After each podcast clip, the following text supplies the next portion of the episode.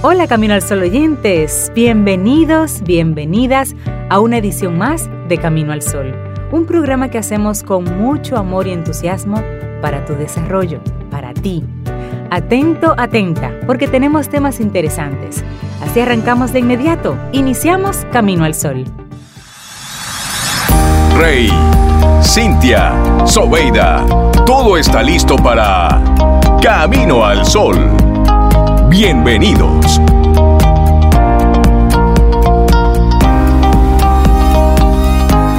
Buenos días, bienvenidos. Saludos a Rizky. Y muchísimas gracias por estar siempre acompañándonos ahí en este camino. Gracias de verdad.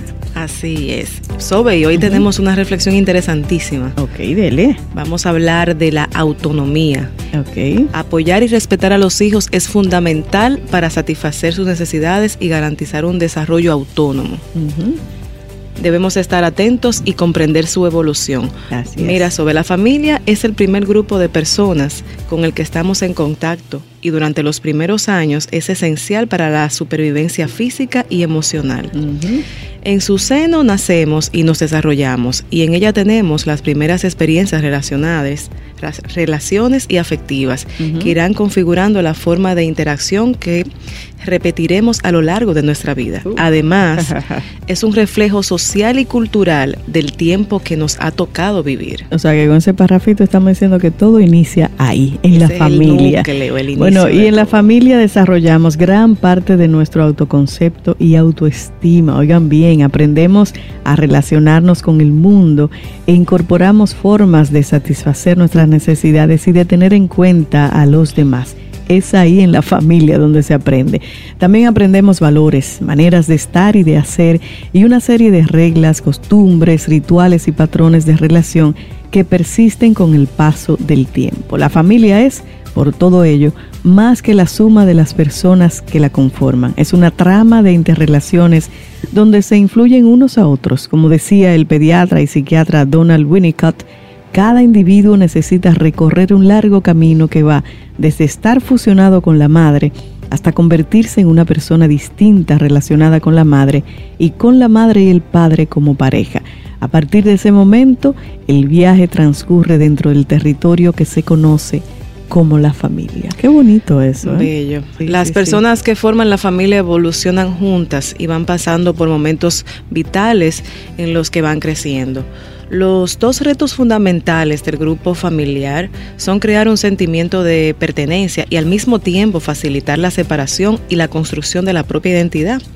Se trata de proporcionar raíces y un lugar seguro al que, al que acudir siempre, al mismo tiempo que se facilita la suficiente autonomía para volar y que cada persona construya su propia vida. Ujú. Este proceso comienza muy pronto, aunque durante los primeros meses exista una fusión del bebé con su madre. Como dice la pediatra y psicoanalista Margit Mahler, el nacimiento biológico del infante humano y el nacimiento psicológico no coinciden en el tiempo.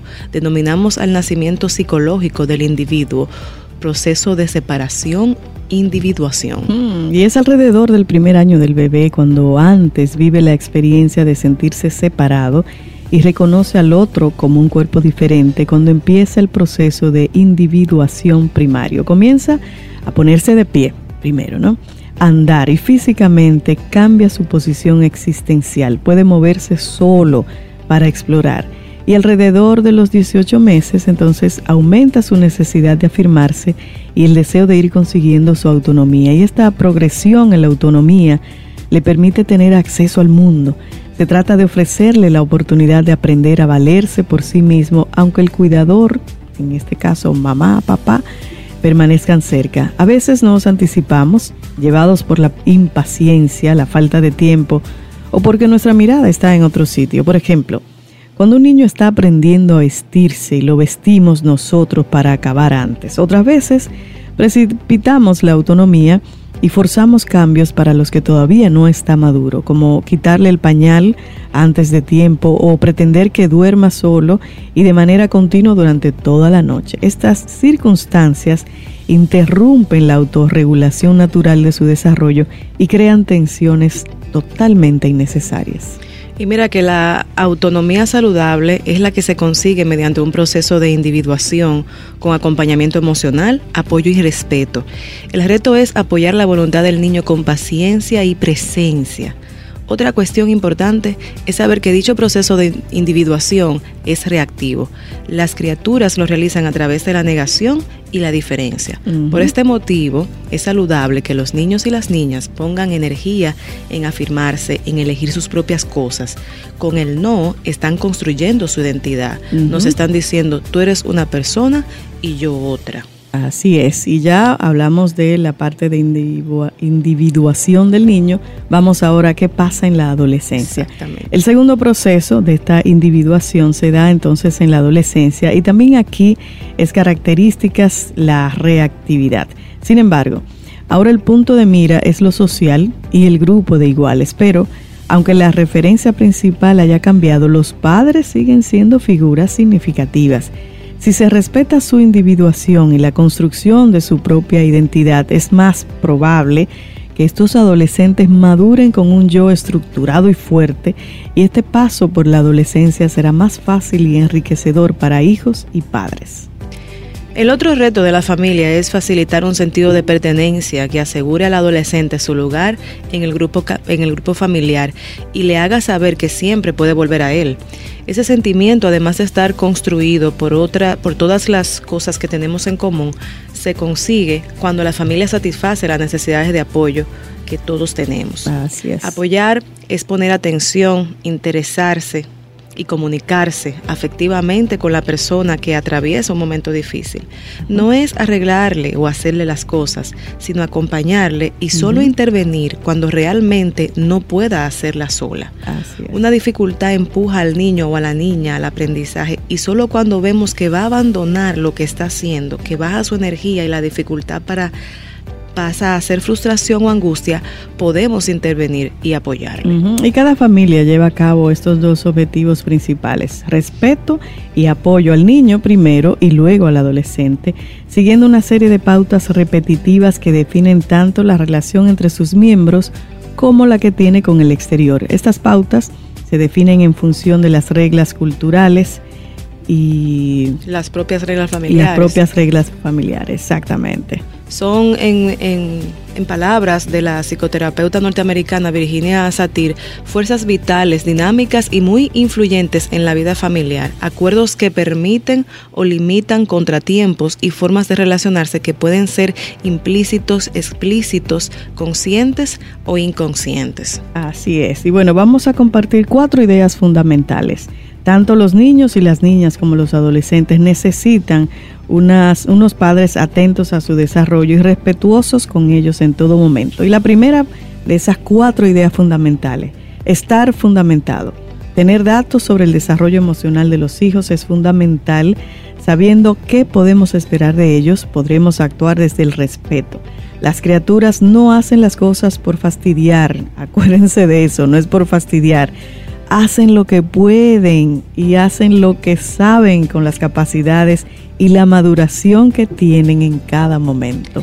Y la segunda idea fundamental es, es cuidado con el verbo ser. no es lo mismo decir es malo que decir lo que acabas de hacer no me gusta.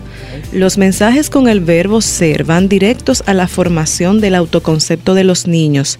Si son muy frecuentes y negativos, redundan en una imagen propia conflictiva y una autoestima muy baja. En cambio, cuando nos referimos a algo que ha hecho que se puede modificar, le transmitimos que todos nos equivocamos y que los errores se pueden reparar. Tú eres malo, tú eres travieso, tú eres... Uy, eso es terrible, se le va instalando a uno ahí. Bueno, y la tercera idea, dejarles elegir, por favor. Reconocerlos como personas diferentes es importante para no interferir en la elección de su propio camino no podemos depositar en ellos nuestras necesidades, nuestras frustraciones, nuestros sueños o nuestras expectativas. Y la cuarta y última idea fundamental es el bienestar común. Es necesario dejar espacio para que coexistan las necesidades de todas las personas del núcleo familiar. Aunque tenemos la responsabilidad de atender las necesidades de los más pequeños, no podemos desatender las nuestras. Así ellos también aprenden a cuidarse. Excelente. Una reflexión que nos comparte Mireia Simón. Fomentar la autonomía desde el amor. Y esas cuatro ideas fundamentales me encantaron y vamos a repetirla. La primera, estar informado. La segunda, cuidado con el verbo ser. La tercera, dejarles elegir. Y por último, el bienestar común. Me encantan esas cuatro ideas fundamentales. Y cuidado con el verbo ser. Para los que tienen hijos y para los que no tienen. Y para los que son tías, tíos. Y los tíos. Excelente reflexión. Sí, sí, para todos. 849-785-1110. Ese es nuestro número de WhatsApp. Escríbenos. Camino al Sol. El mejor gobierno es aquel que nos enseña a gobernarnos a nosotros mismos. Johann Wolfgang van Gogh.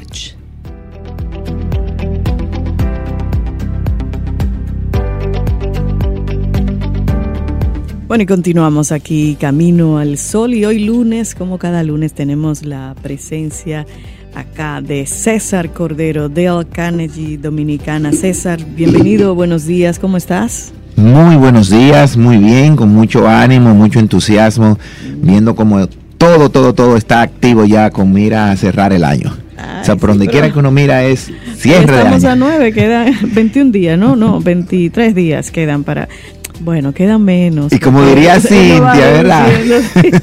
Cintia vez te saca la fiesta, ta, te dice, bueno, quedan como tres días. Sí, exacto. Cintia diría así, tranquilita, quedan como tres eh, días. Sí, porque ella lo lleva bien calculado todo eso.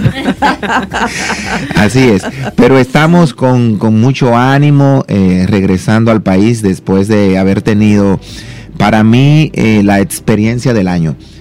tuve el honor de ser parte de, de un evento internacional que se realizó en Guatemala y ser invitado para seguir compartiendo eh, realmente lo que hemos aprendido y estamos aprendiendo sobre lo que es ser líderes, sobre lo que es sobrellevar las diferentes situaciones y sobre todo poder enmarcar nuestras acciones dentro de un marco que vaya a, de la mano, que vaya ahí alineado a todo lo que está pasando a nuestro alrededor. Estoy hablando de el Congreso Internacional de Liderazgo e Innovación que desarrolló eh, la franquicia de Guatemala eh, a cargo de un gran líder, no solamente de Guatemala, sino de toda la región de América Latina, que es Mauricio Piñol, que es el director y franquiciatario de Del Carnegie para El Salvador y Guatemala. Entonces, él en conjunto con uh, Del Carnegie desarrollaron este evento que la buena noticia es que se va a multiplicar en diferentes países de Latinoamérica y que República Dominicana también lo va a tener aquí. Imaginemos ah. en, un evento de dos días donde tuvimos eh, presentaciones e intervenciones de personajes de Estados Unidos, de Brasil, de Chile, de Argentina, de México, de Guatemala y claro está en nuestra representación que tuve el honor de República Dominicana. ¿Y cuáles fueron los temas que se trataron ahí, César? Y, además, ¿por qué lo consideras el el evento de tu año. Bueno, mira, yo te puedo ser muy honesto. Yo pensé varias veces en ti, en el equipo, en, Camino al Sol. Incluso compartí algunas eh, fotos por el, por el chat nuestro. Y te voy a decir por qué. Porque se habló mucho de esa combinación de inteligencia artificial innovación y el ser humano. O sea, ¿cómo no podemos quitar eh, la tecnología una realidad que es la inteligencia artificial? Entonces, tuvimos dos invitados de lujo, eh, Wasifa, que es de la Universidad de Harvard, ella fue la profesora en doctorado de revisión de los avances de tecnología de la Universidad de Harvard. Y ella en conjunto con una empresa que se llama BrainCop están desarrollando todo este concepto de la inteligencia artificial aplicado al ser humano. Mm. ¿Cómo llevar esto a que el ser humano vea que la inteligencia artificial no es ni una enemiga ni, una herramienta que va a amenazar con quitarme el trabajo. Exactamente. existe ese gran temor. Sino que cómo puede ayudar a la humanidad claro. en diferentes ambientes, en diferentes situaciones. Entonces, esa combinación de temas, todo girando en cuanto a, a, la tecnología, la innovación, la inteligencia artificial y cómo realmente pueden ayudarnos a ser mejores líderes, personas, fue lo que me impactó del evento. Por ejemplo, a Juliet, que vino directamente desde, desde Londres, nos hablaba que las máquinas y la inteligencia artificial están aquí. El detalle está el detalle está. ¿Cómo le vamos a sacar provecho? Exactamente. Y cómo nuestra agilidad ya personal puede coexistir puedes sacarle ese provecho que tú marcas y entonces ser nosotros mejores líderes. En mi caso, yo enfoqué, porque lo bueno de esto fue que todos los expositores pudimos ver previo al evento de qué iban a tratar los demás expositores. Ah, ok, tenían eh, información. Se hizo un foro previo evento. Entonces, al yo saber los temas de los otros expositores internacionales, pudimos todos alinear el concepto y decir, ok, ¿cómo le agrego valor? En vez de ser una competencia de temas, se convirtió en una secuencia de temas. Y en mi caso, el tema que yo trabajé lo hice basado en durante lo que hicimos aquí durante todo el año y que hemos trabajado varias veces, que es más allá de la palabra liderazgo. Okay. Recuerda que recientemente tuvimos nosotros aquí una serie donde estuvimos hablando más allá de la palabra liderazgo, qué nos hace líder, por qué queremos ser líderes. Entonces, el concepto no es si vamos o no a ser líderes, es que todos en algún momento vamos a necesitar sacar nuestro liderazgo. Sí, porque todos lo tenemos, es sacarlo, como tú dices, es desarrollarlo. Exactamente. Entonces, ahí hablábamos del valor de la influencia y el otro detalle también que estuve trabajando y puliendo con, con la presentación es que el detalle no es si vamos a influenciar o no en los demás, es en qué manera lo vamos a hacer. Porque constantemente estamos influenciando, aunque no nos demos cuenta. De alguna manera lo hacemos, ¿sí? Con nuestro comportamiento, con nuestra forma de hacer.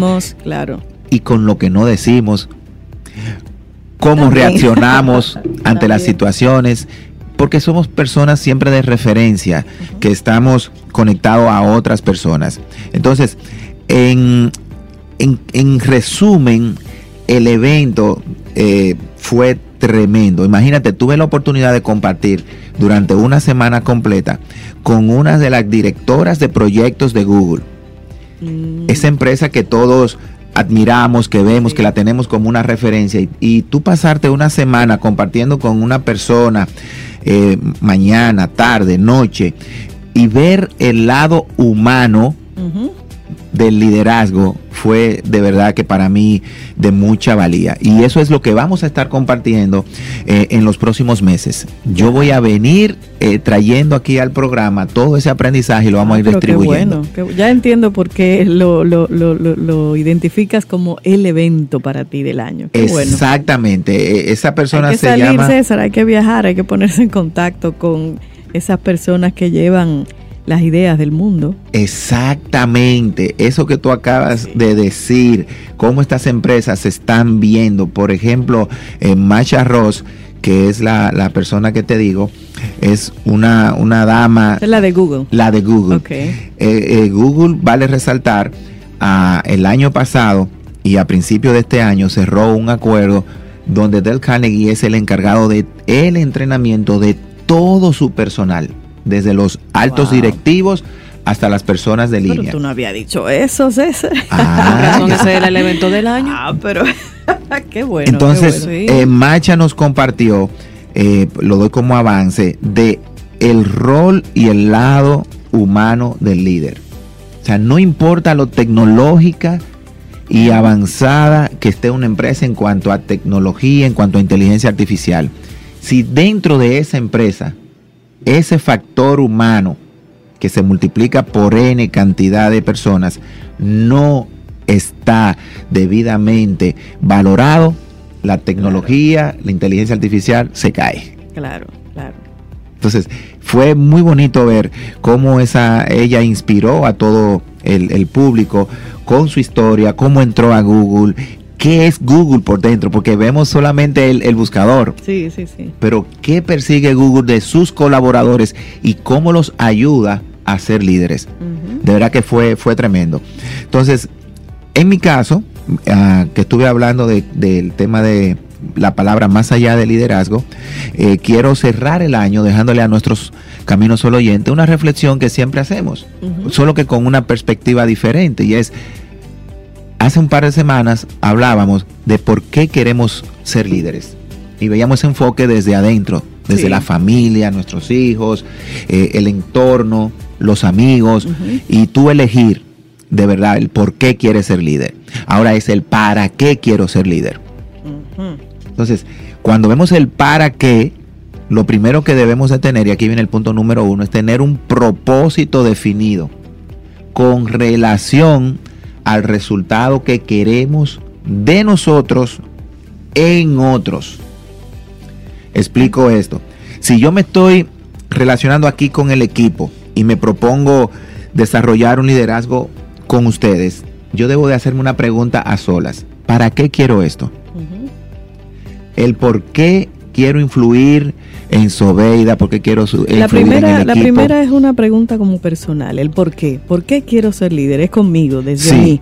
Y el para qué incluye a los demás. Exactamente. ¿Por qué? Mm. Porque tengo que dejar a un lado la parte de ser egocéntrico, claro. de querer imponerme, de querer de repente eh, tapar parte de mis limitaciones a través de influir o mandar a otros.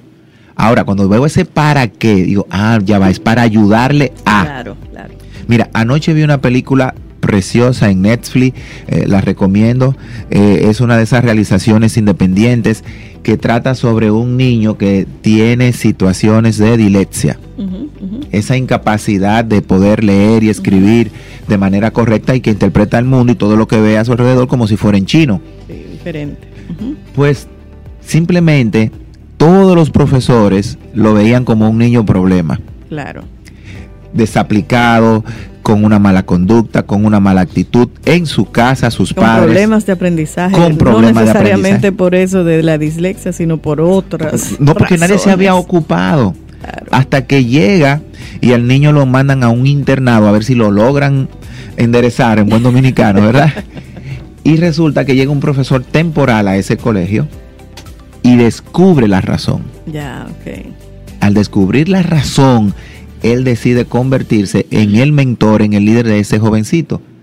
Y resulta que el niño era brillante, que era lo único que necesitaba ese acompañamiento personal.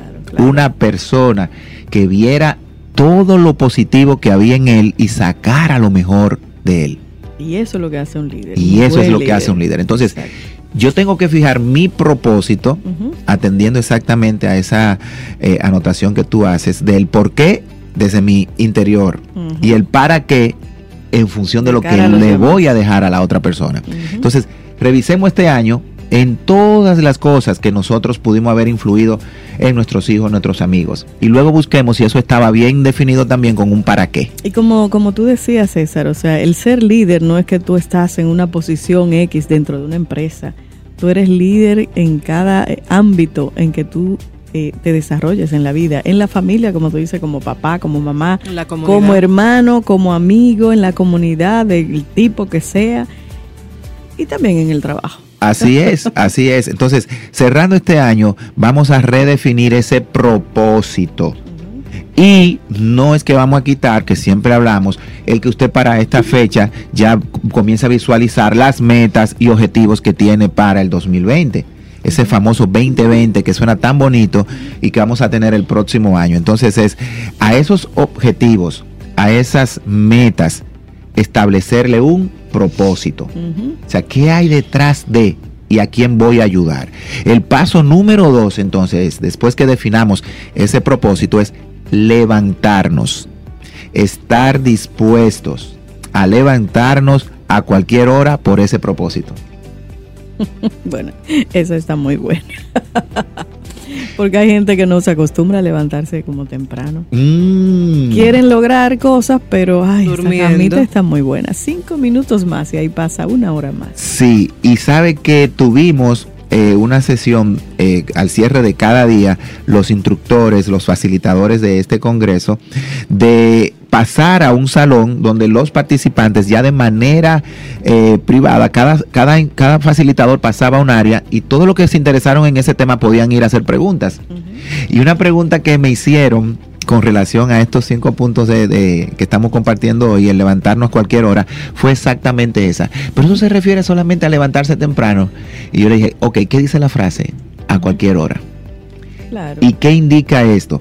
Que como líder usted tiene que estar dispuesto a cualquier hora. No Claro. puede ser que Sobeida, para seguir con el ejemplo, ¿verdad? O Laurita o alguien me diga, César, necesito de ti a las 2 de la mañana. Y yo le diga, "Eh, yo comienzo a funcionar en mañana a las 8, llámame mañana. O ya a las cinco ya yo me voy, no te puedo ayudar. Ya se acabó mi horario de trabajo. O no, no, no, mira, ya yo no estoy en horario de trabajo, son las 7 Sí. de la noche, son las 9 de la noche. No. Sí. El líder, fijémonos que está disponible 24/7 Ujú. para los hijos, para la pareja, para el amigo, para el compromiso en la organización. Y para el compromiso conmigo mismo. Exactamente. Entonces, Entonces, primero despertarse temprano, levantarse. levantarse temprano, y después de ahí a cualquier hora. Y ese cualquier hora es estar di- disponibles. Ahora, tercero, y va muy conectado porque también pude hacer referencia en mi conferencia a la experiencia que me ha dado el correr. Algo que ya tú has vivido, eh, Sobeida, esa, esa experiencia de ir avanzando. también, Yajaira Yajaira no, atleta, Yajaira es, Yajaira no, que Yajaira ya es experta, ya Yajaira. No, ay, por Me lleva la milla. Claro, ya Yajaira está avanzado. Exactamente. Entonces, cuando hablamos de del tercer punto es caminar, correr, avanzar por el propósito definido. No quedarnos en el kilómetro uno. El que se quede en el kilómetro cero, No se mueve. se no, ya se quedó. Entonces, hay días en que tú no vas a querer correr, que tú no te vas a querer levantar, que tú no vas a querer avanzar. Hay carreras en que, así sea de 5 kilómetros, en el kilómetro 2 tú dices, yo no puedo. Te dice la mente. Exactamente. Entonces, Te dice la mente. esa mente comienza a sacarte un dolorcito en una pierna, en el estómago. Y deseo eh, de ir al A, baño. a quitarte la respiración. Sí. Entonces tú tienes que seguir caminando, corriendo. Entonces ese es el número 3. Ujú, Y el 4, muy conectado, ya Jaira, a lo que tú dices, es que a pesar de lo que la mente te diga, a pesar de las circunstancias, debemos de persistir. Claro. El 2020 usted lo puede poner en este momento como usted quiera de bonito. Definir todos sus objetivos, establecer sus metas, a eso ponerle ese propósito que hablamos. Y si usted no persiste semana por semana, mes por mes, no llegará a ningún sitio. Y aquí viene el último punto de hoy. Cuando llegues a esa meta dentro de tu propósito, comenzar todo de nuevo. Y agradecer. Porque cuando ya yo completé un ciclo y logré algo, eso me tuvo a mí que haber dejado en una etapa donde se comienza de nuevo el ciclo para un nuevo propósito, nuevas personas o a esa misma persona cuál es el siguiente paso al que la voy a proyectar. Y mi liderazgo entonces se mantiene en un continuo. Claro. O sea que este 2000 2019 es un buen momento, ahora cerrando el año, para usted revisar estos cinco puntos y con mucho gusto nosotros lo podemos compartir con un poquito de, de lo que hemos hablado hoy. Ah, sí. Si nos llaman al 809-732-4804 Ujú. y que sepa que el 2020 será un gran, gran, gran año en función de lo que usted se establezca como propósito. Qué bueno, excelente César. Y además recuerden que tenemos el podcast Camino al Sol, que pueden escucharlo, eh, todas las intervenciones de nuestros colaboradores. Estamos en Spotify y en diversas plataformas de podcast. Y también estamos en caminoalsol.do, Correcto. que nos llega la notificación por las tardes, justo a las Sí, 4 de la tarde, es. para escuchar nuestro podcast. César, para conectar contigo, ¿cómo lo hacemos? Simple, no deje que este año le sorprenda el primero de enero. Planifíquese ahora. Llámenos al 809-732-4804 y pregunte por los proyectos y planes que tenemos para el 2020. Todos estos temas de liderazgo, de crecimiento, de desarrollo, desde ya están muy organizados y desde enero tenemos nuestros primeros talleres y programas para que usted pueda tomar el control de su vida y desarrollar una vida con propósito. Excelente. Así que feliz resto del 2019 y a poner la mira muy amplia en el 2020 que será un gran año. Excelente, César, muchísimas gracias. Voy, voy a tomar tu palabra y voy a hacer ese ejercicio, sobre todo haciéndome la pregunta por y para qué, cada cosa que vaya a hacer. Gracias César, que tengas un lindo, lindo día. Ese es el secreto, lindo día. Lindo día. Estás escuchando Camino al Sol.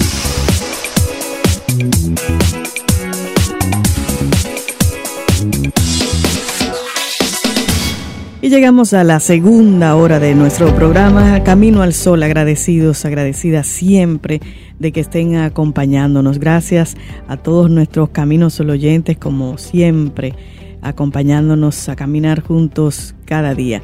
Yaira, ¿tú sabes algo de contabilidad, de pagos? Bueno, contabilidad, ¿sabes algo de...? Contabilidad, eh, ok, entendí.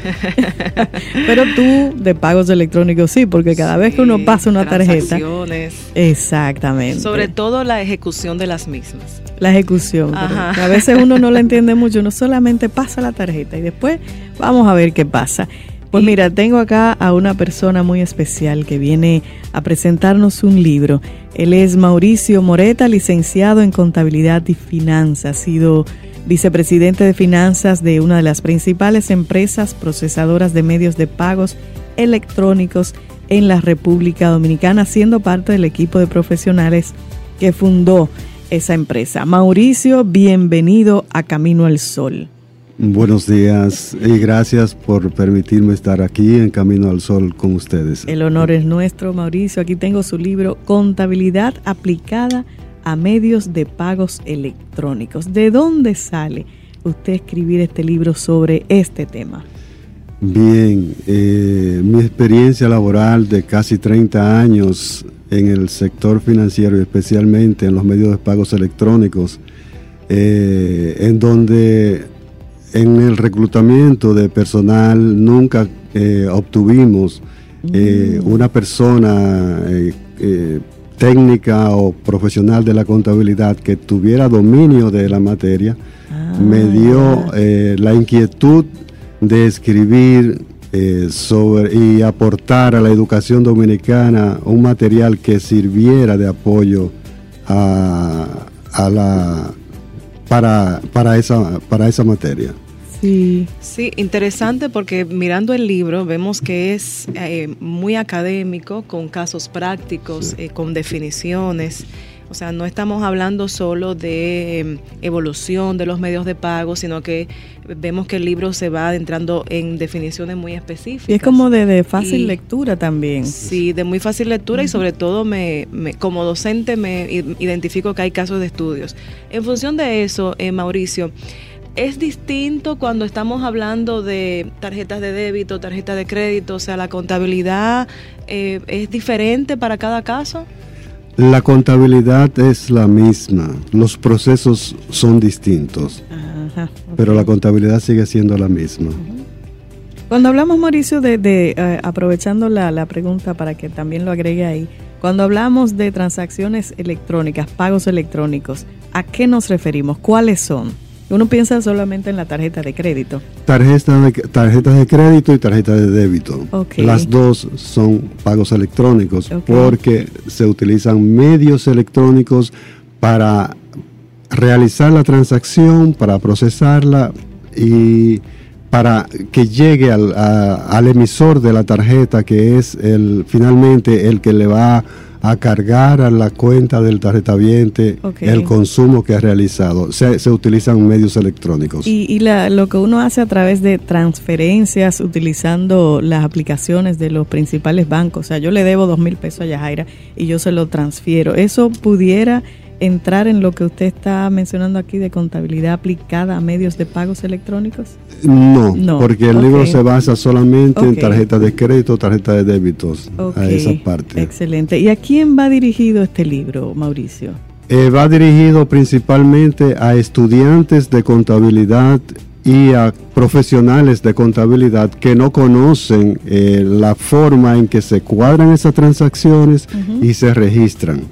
Entonces va principalmente a ellos, pero también a los que operan los medios de pagos electrónicos, los usuarios también de medios de pagos electrónicos, los comercios que aceptan pagos electrónicos con, con tarjetas de crédito y débitos. Bueno, yo estoy, estoy ojeándolo aquí, a mí me interesa, yo no soy del área de contabilidad, pero me parece sumamente interesante. Y me pregunto, me, me, me parece que también podría ser eh, beneficioso para los usuarios en sí mismos, ¿no? Sí, sí, correcto. Por la forma como es muy práctico y muy claro. ¿El libro ya está, se va a lanzar, Mauricio? ¿Está en el mercado ya o vamos a tener algún lanzamiento? Ya está en el mercado, está en cuesta centro del libro y el lanzamiento será el 17 de este mes a las 6.30 en cuesta. Ahí, el 17, de diciembre en, en Cuesta, 6 de 30 de la tarde. Y ahora mismo solo eh, lo podemos conseguir en la librería Cuesta. En librería Cuesta y el, distribuidor es Editorial Santuario. Ok, excelente. Mire, yo quiero compartirte, Yajaira, aquí algunos de los capítulos, los títulos, porque está bien interesante, de verdad. El capítulo 1, por ejemplo, habla de la evolución de los medios, un poco de historia y de los medios de pago con tarjeta. Y luego en el capítulo 2 una serie de definiciones que a veces uno no las comprende muy bien. Por ejemplo, rechazo de outgoing. Yo tengo que aprender qué es eso, yo no tengo idea. y habla también el capítulo 3 y 4, consumos con tarjetas locales y luego internacionales. Eso me llamó la atención, que sean como casos distintos, parece. Sí, no, tú la vas a usar, yo creo, como docente que eres. Pero mira, muy interesante. Entonces, disponible encuesta, Mauricio. Sí, y tiene también eh, en el glosario una comparación de español-inglés de los términos mm. principales que se usan. No sé si llegaron a verlo. Ah, espérese que no he llegado al final porque me ah, No, está en el principio, pero en el glosario, ah, en la parte del glosario. Oh, ya entiendo. Eh, es importante la conexión con las academias para utilizar este libro porque me parece que es muy muy buen insumo. Sí, muy bueno. Y, y, viendo obviamente el origen, me imagino que ha sido frustratorio para usted en el ejercicio profesional descubrir, o sea, que estos procesos no son bien manejados por algunos profesionales. Exacto. Muchas veces son avances tecnológicos que eh, dejan esos procesos eh, atrás, no quedan por escrito y, obviamente son muy importantes. Mira, el, eh, como lo decía en principio, nosotros teníamos que, utilizar mucho tiempo de entrenamiento, aún de profesionales de, de la contabilidad, para que comprendieran el proceso. comprendieran el proceso. Eh, le mandamos al Ministerio de Educación un ejemplar del libro eh, y una comunicación solicitándole que lo evaluaran para los fines de, apoyo curricular. Claro, a las academias. Eh, exacto, para ver si, si de verdad el tema se llega a las aulas. Mauricio, no puedo dejar que usted se vaya sin, sin preguntar, que me da curiosidad. ¿Cómo estamos con eso de pagos electrónicos en la República Dominicana? Mira, es increíble. La, yo, primero por, por, el tema de, de la seguridad, el, uso de tarjetas eh, es, eh, ha, ido evolucionando rápidamente y la, y la aceptación del, del público ha sido muy fuerte. Eh, a, esta hora debemos, andar por alrededor de los 90% de consumos con tarjetas. 90%. Sí, en relación a, pagos en efectivo. O sea, es mayor. o sea, que estamos utilizando 90% pago electrónico y 10% en efectivo, solamente. Ah, pero eso, eso es mucho puede ver el, la mayor, el, mayor en volumen cuando se hacen los pagos eh, es con tarjeta. O sea, y este Black Friday eso fue. Sí, y ahí es tarjeta y tarjeta, porque primero por la seguridad, porque nadie te va a coger la tarjeta, te la va a robar y te va a hacer un consumo. Es más difícil. Es más difícil. Sí, sí, sí. Eh, porque aunque se presentan los casos, eh, los emisores tienen un protocolo de seguridad que te ayuda a preservar tu dinero. Y observar que también hay un aumento en la promoción del uso de la tarjeta. En ese mismo ejemplo de, del Black Friday, hubo muchas ofertas, promociones de los bancos para que esas compras se hagan con, sus tarjetas. Te daban un descuento y te daban adicional. descuento adicional. Sí, sí, es interesante ver eso. Me parece también, Mauricio, sí, que el libro podría ser interesante para emprendedores. Para personas que están iniciando sus negocios en el manejo de, adecuado del, del uso de las transacciones. Este es tu gran día. Camino al sol. Y esperamos que hayas disfrutado del contenido del día de hoy. Recuerda nuestras vías para mantenernos en contacto. Hola arroba caminoalsol.do. También 849-785-1110. Hasta una próxima edición. Contigo hoy. Contigo siempre.